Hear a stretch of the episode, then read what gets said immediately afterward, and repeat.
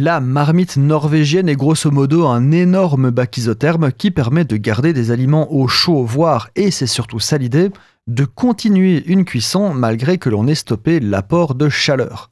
Ça devient une forme de cuisson passive, donc gratuite, donc écologique et économique forcément.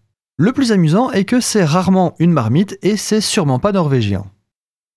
Au niveau du principe, ça nous est tous déjà arrivé de stopper la flamme, le gaz ou le four quelques minutes avant la fin de cuisson pour économiser de l'énergie.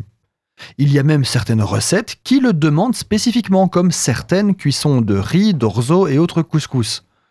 Vous faites bouillir de l'eau, vous plongez l'ingrédient, vous coupez la flamme, vous mettez le couvercle et 15 minutes plus tard, c'est prêt. Le principe est là. Mais quand on parle de marmite norvégienne, on désigne généralement l'ustensile permettant cette technique. On peut en trouver de toutes les formes et matériaux. On retrouvera néanmoins toujours un récipient qu'on enferme dans un bac entouré d'isolant, que l'on peut fermer souvent hermétiquement. Ça permet, grâce à l'isolation, que la nourriture continue d'y cuire. Alors certaines sortes de nourriture s'y prêtent mieux que d'autres. On pense au riz qu'on a cité tout à l'heure, mais aussi au ragoût, ce genre de choses. N'espérez pas y cuire une lasagne ou un muffin. Alors son nom de norvégien est trompeur. Le principe a sans doute plus de 1000 ans et viendrait plus du côté de l'Asie mineure, Proche-Orient, voire bassin méditerranéen.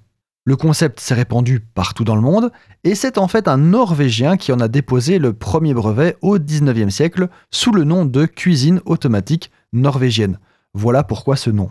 Donc bref, la marmite norvégienne, un mode de cuisson qu'on va forcément découvrir et redécouvrir de plus en plus vu l'économie qu'il permet.